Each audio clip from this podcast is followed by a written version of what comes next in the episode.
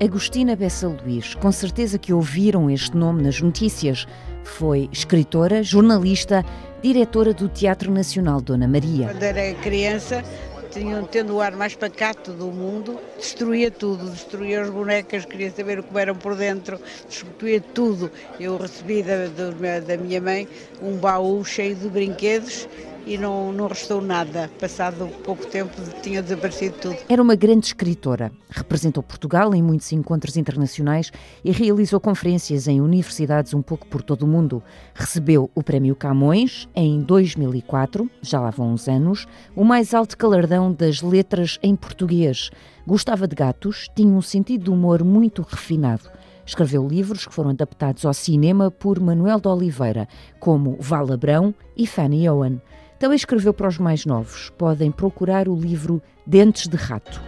Morreu no dia 3 de junho, este ano, com 96 anos.